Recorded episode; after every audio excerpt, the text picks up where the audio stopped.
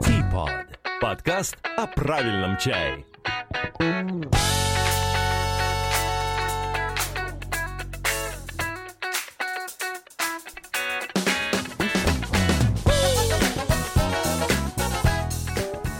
Здравствуйте, друзья!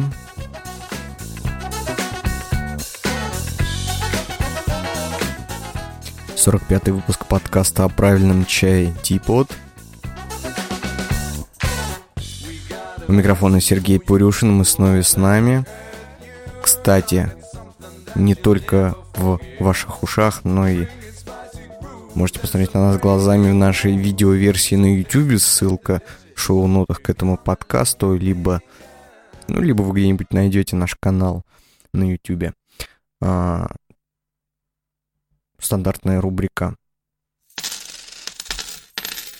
останется сегодня пустой, потому что никто нам не сделал финансовые пожертвования. Но можете э, к следующему выпуску перечислить там небольшую копеечку. Собираем на новую аудиокарту. Скоро уже, наверное, дособерем. А, я напомню, что все пожертвования и финансовые вложения в наш проект можно совершить на сайте нашего подкаста tpodcast.ru, и все деньги, которые мы получаем, идут э, исключительно на развитие этого аудиошоу. А в обложке сегодняшнего выпуска принял участие Олег Фролов. Его фотографию мы использовали для анонса и для афиши. А, большое ему спасибо. И я вам напоминаю, что вы можете присылать свои а, фотографии, связанные с чаем, на электронную почту purushinsobaka.gmail.com. Скорее всего, там, где вы этот подкаст слушаете, вы этот электронный адрес где-то увидите, ну, либо надо будет сделать пару кликов. Я думаю, вы догадаетесь, куда и как, чтобы найти и отправить фотографию. И мы ее обязательно используем как афишу к какому-нибудь из э, выпусков подкаста. А, вот небольшая, небольшая рубрика новости. Сегодня новость. Всего одна 170 лет грузинскому чаю. В 1847 году новороссийский бессарабский генерал-губернатор и наместник на Кавказе Михаил Семенович Воронцов подписал распоряжение о переносе чайных кустов из Никитского ботанического сада в Грузию в Азургете. Именно это событие можно с полной уверенностью считать стартом грузинской чайной индустрии, грузинской чайной культуры и всех остальных замечательных вещей, объединенных понятием грузинский чай. В этом, грузи... в этом году грузинскому чаю исполняется 170 лет, и небольшие, но приятные мероприятия, посвященные юбилею, пройдут э, в ближайшие дни как в самой Грузии, так и в исторически связанных с ней местах. Э, с ней, либо с грузинским чаем. Так что можете поискать где-нибудь в интернете, на Фейсбуке э, мероприятия запланированные э, о значит, празднование э, юбилея грузинского чая и э, посетить их, возможно, даже с дегустацией.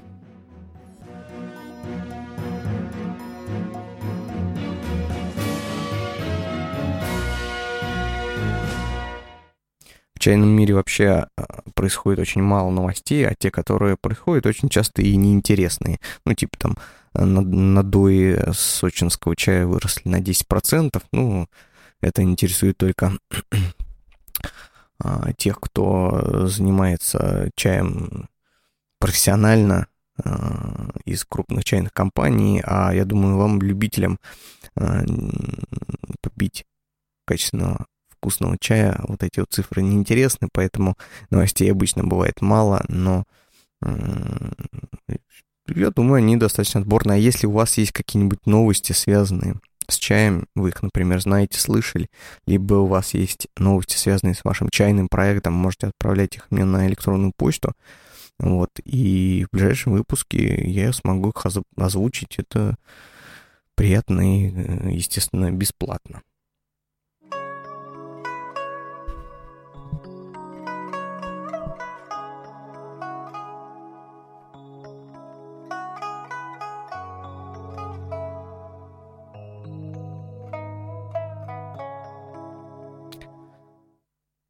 Недавно в ассортименте магазина правильного чая наконец-то появился желтый чай. Мы тут уже существуем 7 лет, но впервые все-таки завезли э, желтый чай.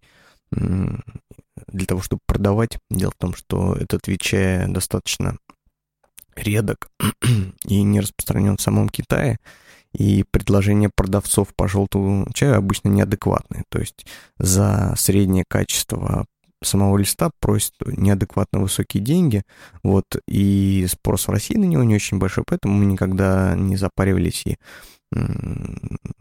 не занимались долго поисками хорошего желтого чая, но случай так подвернулся, что все-таки а, нашли, обнаружили, и по приемлемой цене смогли все-таки привести и поставить на полку.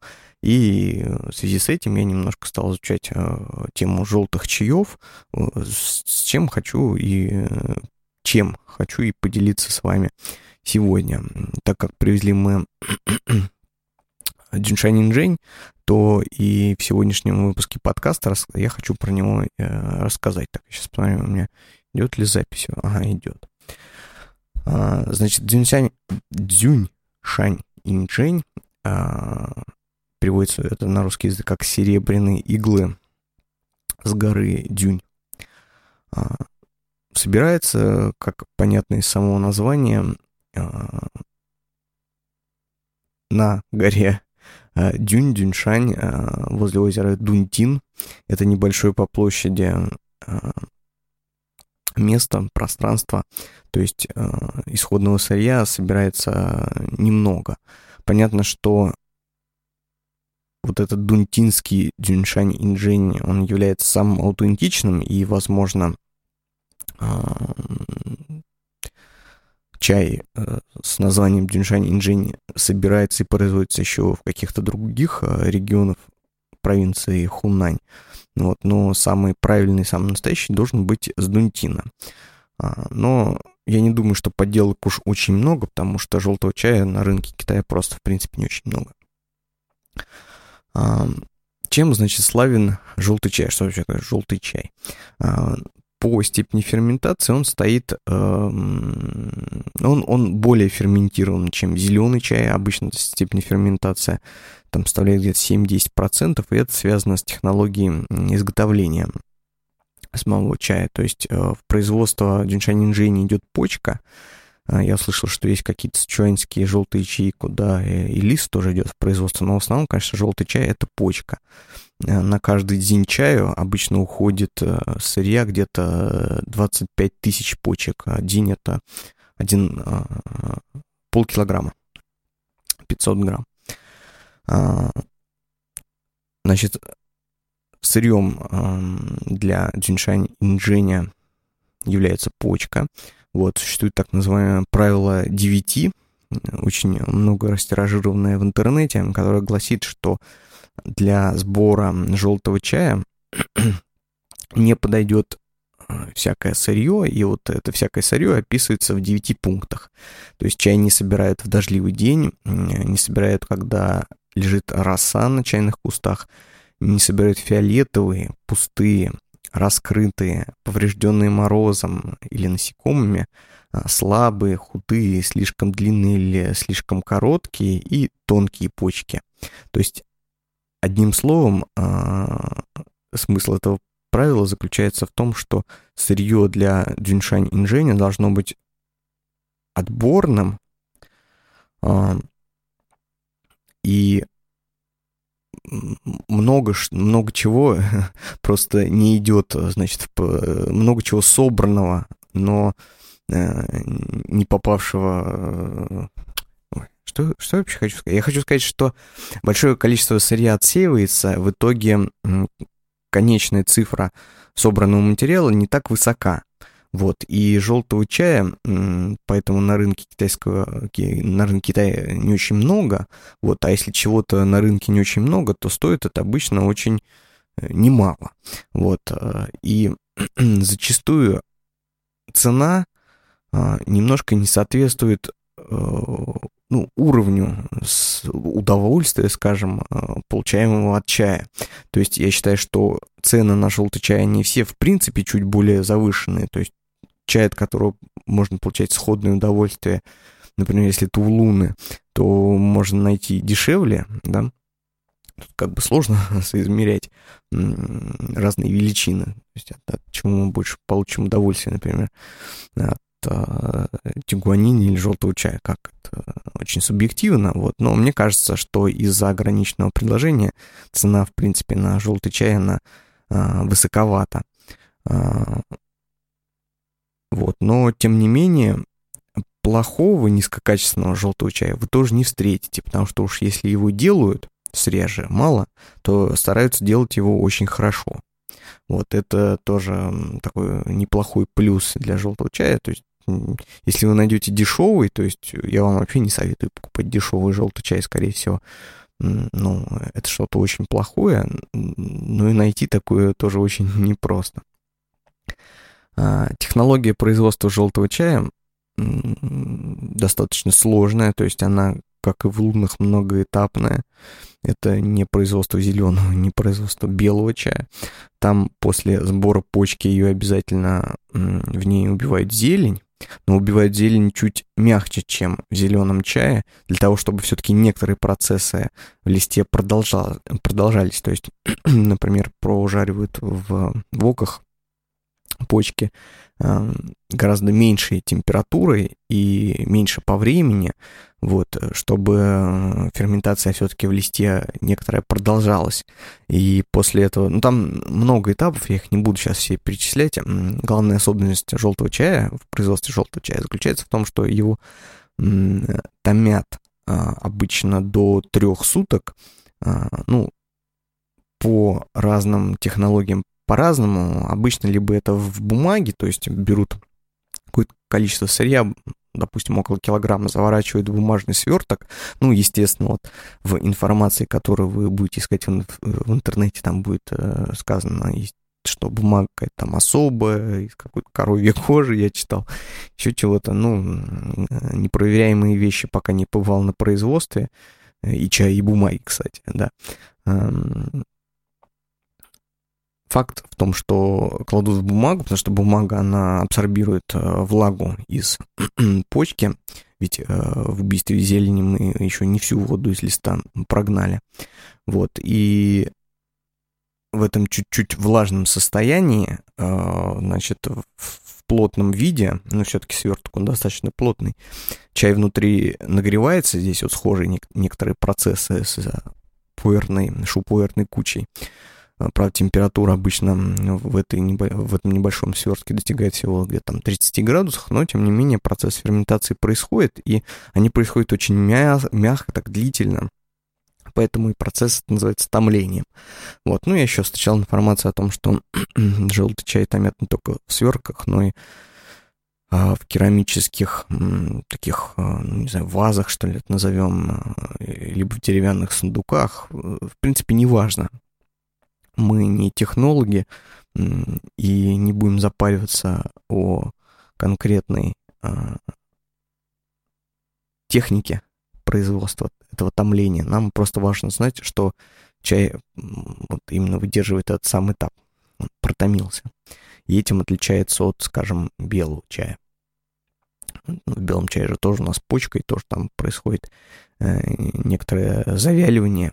Правда, там оно идет всего там, сутки в тени, вот, а здесь вот чуть побольше и в таком, в таких особых условиях. Вот. Ну, а после томления там чай происходит, проходит еще некоторые этапы. Его нужно досушить, э, иногда бывает какое-то повторное томление, ну, то есть тоже технология разнится. Я думаю, что у разных производителей она даже, даже разнится, и единый какой-то вот единого стандарта не существует. И, значит, такая технология приготовления, мы сейчас, вот хочу обратить внимание, что мы сейчас говорим только про дзюньшань инжинь, потому что, например, сычуанские желтые, они отличаются и немножко их технологии, естественно, а, в конечном продукте. Вот, и такая технология производства, она дает нам особый вкус желтого чая. Э, несравнимый, интересный, изысканный. Э, не стану его описывать конкретно, потому что каждый сорт, естественно, будет отличаться по вкусу друг от друга. Если я вам сейчас скажу, что там в желтом чае есть копченые нотки, а вы их там не найдете, вы можете расстроиться. А я буду неправ, потому что в каком-то есть эти копченые, в каком-то нет, несмотря на то, что все это желтый чай. Я вам лучше скажу, как желтый чай правильно заваривать. Вот когда впервые а, я стал сам желтый чай заваривать. Я навалил по привычке в 100, в гайвань 150 миллилитров, ну, где-то грамм 6, наверное, чая этого желтого. И это было много. То есть э, заварил я его правильной температуры, а желтый чай, как любой почечный, требует невысокой температуры, там градусов до 80-85. Вот, но э, количество было лишним. Опытным путем я уже выяснил, что где-то там 3-4 грамма на 150 миллилитров, это вот прям действительно его достаточно, иначе он просто будет горчить. Потому что чай мощный, чай заваривается э, очень плотно, быстро. Вот. Э, много класть не нужно. А в самом э, стан- классическом, аутентичном виде вообще желтый чай заваривают, как и многие зеленые, просто в прозрачном стакане, либо в гундаубее э, насыпают где-то тоже там 3 грамма на 100-200 миллилитров, скорее на 200, да, а, и смотрит за чаинками. Дело в том, что вот чаинки желтого чая, они из-за того, что это почка, вот а, они а, становятся вертикально в стакане, вот в чахае, и несколько раз опускаются на дно и поднимаются наверх во время заваривания. Вот китайцы это называют санси саньло, трижды подняться, трижды упасть. Ну, считается, что вот если они трижды упали, трижды поднялись, чай заварился полностью, хотя на практике обычно это бывает даже быстрее. Вот, и особым, особой фишкой является наблюдение вот за самим этим процессом заваривания. По-китайски он тоже носит э, название э, «танец чаинок». Я вам советую всем попробовать желтый чай. Это не реклама моего продукта, это просто дружеский совет любителей чая. А, хотя бы с ним познакомиться. Сейчас скажу, э, каждый день желтый чай не хочется пить даже не из-за стоимости, а из-за его такого эксклюзивного, скорее, необычного вкуса. Вот. Э, но я стал подмечать, что как только вот у меня появился близкий доступ к желтому чаю, он стоит у меня там на полке, и я могу любой момент залезть в пакет его заварить, мне э, хотелось заварить его немножко почаще, потому что он и по вкусу, и по воздействию необычайно такой ну, мощный. Мне показалось, что он воздействует вот на центральную нервную систему очень активно. Наверное, про Джиншань Жень это все.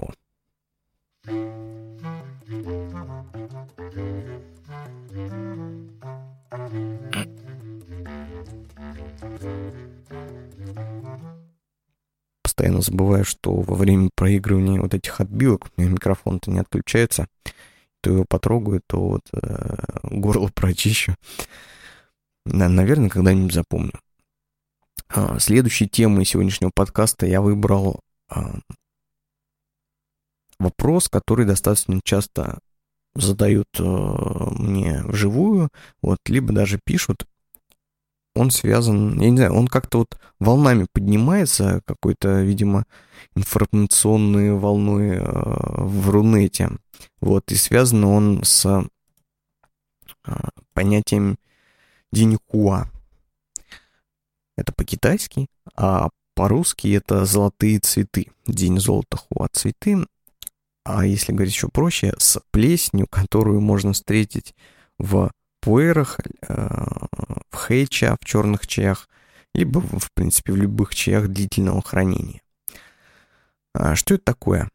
Э, достаточно часто, покупая э, черный чай, ну, для начала черный чай. Потом эта тема распространилась и на пуэры, когда пошел пуэрный бум. А, в чае можно разглядеть такие небольшие точки, иногда белые, иногда желтые, за что они, в принципе, прозваны а, золотыми. Вот, и эти почки не что иное, как грибы. А, ну, естественно, грибы, которые вот мы бы назвали плесенью. Китайцы всегда называют вот эту плесень очень полезным, чрезвычайно полезным продуктом, э, который появляется на чае, вот, и увеличивает, естественно, его стоимость, поскольку у нас уже не только вкусный и э, здоровый чай, но и вот э, добавка в виде плесени, которая вас обязательно здоровит. А, наверное, где-то в традиционной китайской медицине вот эти диньхуа описаны как чрезвычайно полезные вещи для здоровья. А, чаще всего, а, еще раз повторюсь, э, вот эти золотые цветы можно встретить в хэйча, поскольку сама технология производства темного чая, она а, содержит в себе работу микроорганизмов, и эти микро, микроорганизмы, так скажем, остаются на листе после производства конечного продукта, когда вы, ну, допустим, запрессовали вот этот э, черный чай. Вот, и они начинают э, работать уже и после э, упаковки чая, и через там 2-3 года, разломив какой-нибудь кирпич с темным, с черным чаем, вы там обнаружите вот эту золотую плесень, причем это не связано ни с влажным, ни с сухим складом. Э, в, в достаточно даже нейтральной обстановке там эта плесень проявится, э, просто потому что она во время производства чая была, так скажем, посеяна на листе и в удобных для э, проращивания, так скажем, условиях она проявится, то есть этот грибок появится. Изначально это все относилось к темному чаю, да, к хэйча.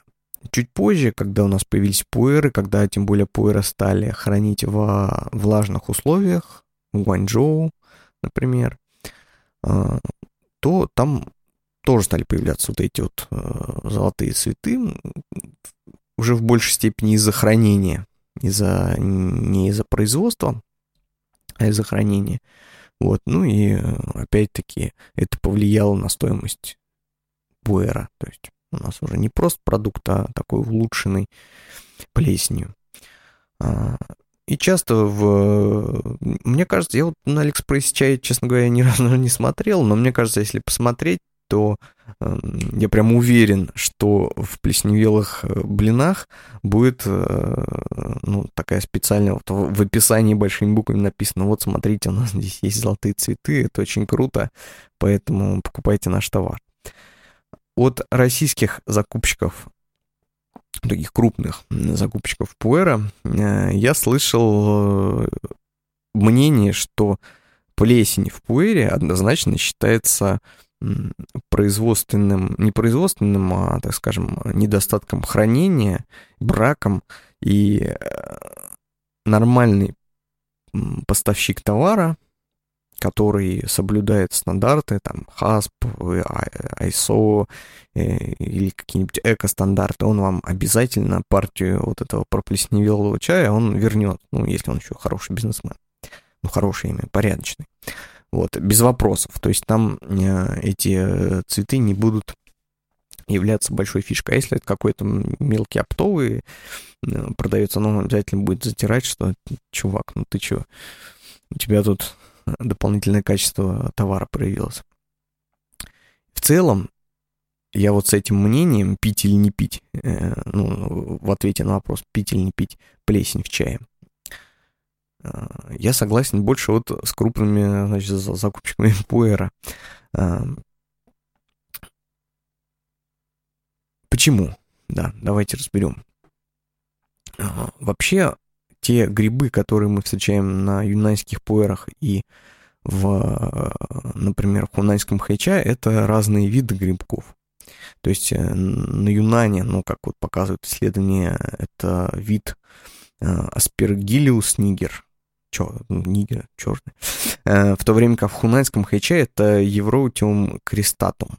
Во-первых, это разные виды плесени. И если изначальное утверждение китайцев э, из Хэйча о том, что они полезны, оно не может просто так распространиться на, вот это, на тему юнаньских пуэров, поскольку ну, очень даже мал, мала выборка по времени, чтобы китайцы оценили, как это влияет на здоровье. Потому что если мы опираемся вроде как на опыт традиционной китайской медицины, которая складывалась путем многолетних наблюдений, и каких-то выводов, то у нас тут история Пойра слишком короткая, чтобы заявлять, что та же плесень, которая была на Хайча, она также вот положительно влияет на здоровье.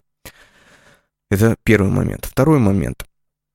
Вообще количество научных работ, э, действительно научных, серьезных, с публикациями, с публикациями на PubMed и так далее, оно большое, ну, связано с этими э, грибками, да, их влиянием на организмы. Оно большое, но оно представляет собой а, либо исследование в, про, в пробирках, либо исследование на мышах. А вот исследования на человеке, связанные с тем же вивротиум крестатом, оно не проводилось. И нет какого-то официального заявления, либо официального исследования, что вот эти вещества, они вообще оказывают хоть какой-то эффект. И положительный, и отрицательный на реальной медицинской практике. А, то есть доказательная медицина у нас на эту тему пока молчит. Это не значит, что значит, э, плесень это вредна, но это не говорит о том, что она полезна. А, есть а, иной, значит, довод о том, что а почему бы не пить чай с грибком, вдруг он полезный. Мы же все знаем пенициллин, которые э, так э, приятно и так, э, так неприятно, так полезно воздействуют на наше тело. Но вместе с этим мы знаем, что и не вся плесень, она благородная. Вот, а вообще термин «благородная плесень» имеет строго определенное значение, относится в основном к как раз вот грибку пенициллинум, сейчас я вам зачитаю даже пенициллинум ракфорти и пенициллинум камамберти как вы э, понимаете из названий, эм, это плесень из благородных сыров. Вот, и э, здесь грибок совсем другой, чем на чае. И, может быть, он совсем по-другому влияет на наш организм. Вы же знаете, что черная плесень, она вообще чрезвычайно вредна для организма. Может быть, эти золотые цветы тоже вредны? Я не знаю. Э, никаких доказательств нет, но на всякий случай я бы приостерегся кушать в себя какие-то микроорганизмы, которые непонятным образом могут потом в нашем э, теле ну, как-то с нами взаимодействовать и как-то влиять. Э, пока наука молчит, лучше занять выжидательную позицию. Еще одна, значит, идея. Хэйча, они всегда, вообще этот вид чая, он всегда был э, чаем для бедных слоев населения. Это ведь чай для кочевых народов, там для Тибета, там для уйгуров, вот, вот все вот в эту тему, да. И, возможно, само понятие золотых цветов как полезного для организма вещества, оно просто происходит из той идеи, что, э, ну, как бы для бедных и плесень лекарства.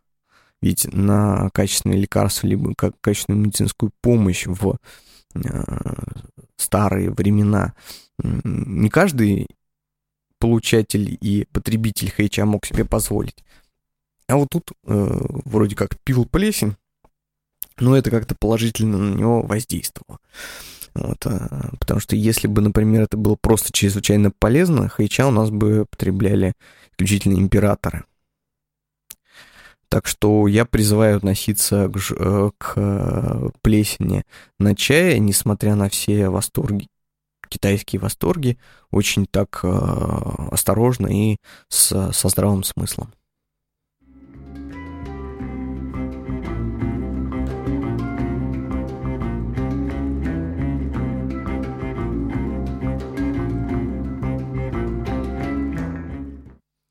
Сегодня у нас выходит достаточно коротенький выпуск. А, затрону еще одну а, периодическую рубрику рекомендаций. вы все, наверное, знаете, а если не знаете, то слышали, а если не слышали, то должны услышать о э, Денисе Шумакове, самый, пожалуй, известный в России популяризатор чая, чайной темы. Вот, сейчас у него есть проект, точно так, сейчас я вспомню, как он называется, TTIPS Brief, насколько я помню, это есть сайт такой tttips.ru, вот, и TTIPS Brief э, — это короткие новости, короткие заметки о чае, связанные с чаем, э, э, с такой, знаете, направленностью в основном научной, какой-то химической, научной, вот, где-то просто забавной.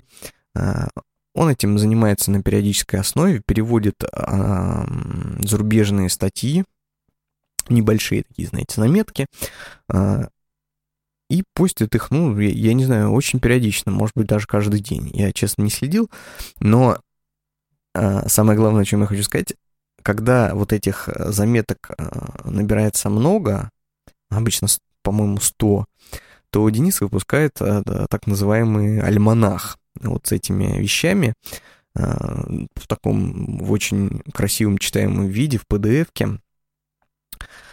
Уже вышел два альманаха, значит, TTIPS Brief 100 и TTIPS Brief 200, где каждая, значит, публикация содержит около сотни заметок, и я бы хотел вам порекомендовать с ними ознакомиться. Может быть, вам не будет интересно читать их все, э, но пробежаться хотя бы по заголовкам и посмотреть что-то интересное, думаю, будет полезно и развлекательно для каждого. И ссылки на вот эти альманахи я конечно же, оставлю в шоу-нотах этому подкасту, либо вы их сами найдете на сайте ttips.ru. Вот опять э, бесплатная э, реклама проектом Дениса.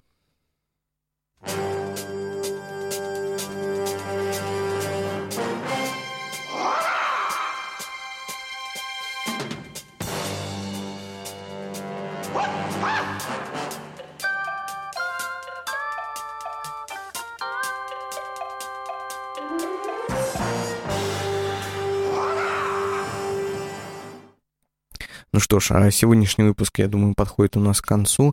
Если вы бы хотели услышать ответы на какие-нибудь вопросы о чае, то обязательно оставляйте эти самые вопросы в том месте, где вы этот подкаст слушаете, либо присылайте мне на электронную почту purushinsobaka.gmail.com а, Я обязательно отвечу, и вопрос всегда является, во-первых, приятно, приятностью. То есть мне, я, конечно, вижу цифры статистики, сколько меня человек слушает, скачивает каждый выпуск.